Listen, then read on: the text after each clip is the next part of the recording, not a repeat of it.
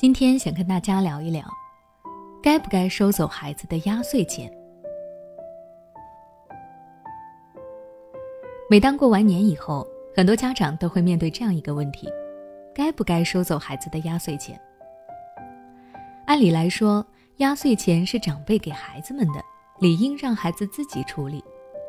但是很多孩子的压岁钱金额又确实不少，有些家长会担心孩子不懂得管理金钱，拿去乱花，于是就让孩子把钱给自己，美其名曰“爸爸妈妈先帮你保管”。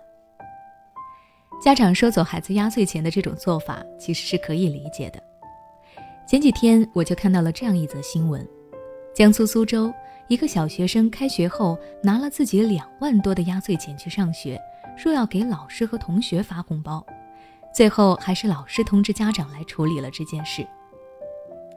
很多孩子对钱没有概念，虽然家长一开始就收走了孩子的压岁钱，这样的问题就能够避免。但是对于孩子来说，他没有得到应有的成长，家长收走孩子压岁钱的行为，反而限制了孩子对于金钱观的培养。所以说，家长对孩子的压岁钱的处理也是一门学问。那么，家长应该怎么处理孩子的压岁钱呢？我提出几点建议。第一，让孩子重视压岁钱，家长要让孩子知道。压岁钱可不是随随便便挥霍的，有的孩子会认为这反正是长辈给的，自己也不需要付出什么，那么自己想怎么花就怎么花，甚至带去学校分给老师和同学。这种想法是很危险的。我们要告诉孩子，压岁钱是长辈给你的鼓励，希望你能够健康成长，而且这个钱呢，都是长辈们付出劳动得来的。要让孩子知道压岁钱的意义。从小就培养孩子对于金钱的正确理解。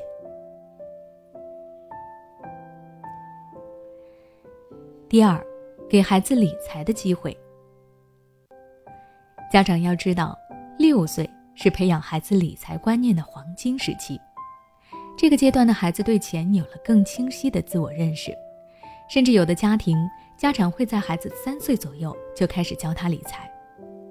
所以说，对于孩子的压岁钱。我们要尊重孩子自己的意愿，他想自己保管，就不要强迫他把压岁钱上交，除非是年龄特别小的孩子，不知道什么是钱，家长可以先代为管理。大一些的孩子就已经可以趁这个机会让他学习管理自己的钱财了。第三，陪孩子一起理财。我们刚刚提到了，家长可以让孩子学着自己理财。话虽这么说，但对于孩子来说还是很有难度的。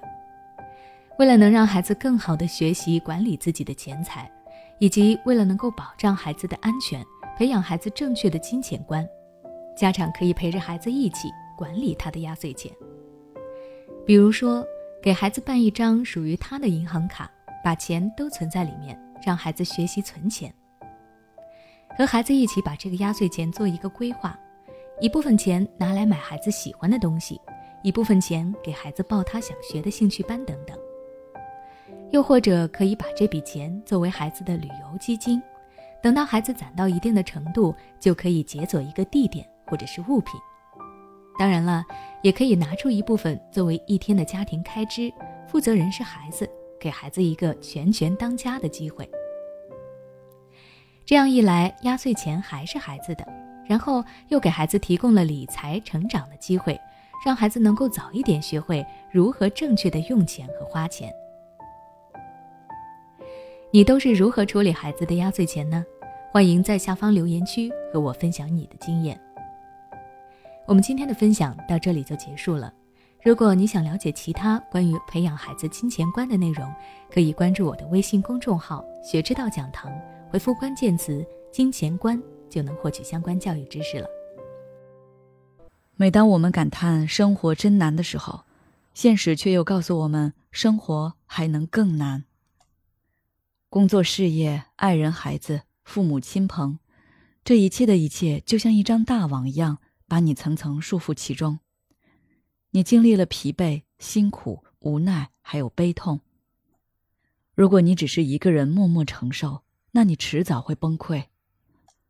心灵时空组建了专业的心理救援队，每位咨询师都拥有超过二十年以上的咨询经验。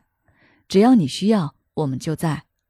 微信关注“心灵时空”，后台回复“咨询”就可以体验十五分钟心理清诊了。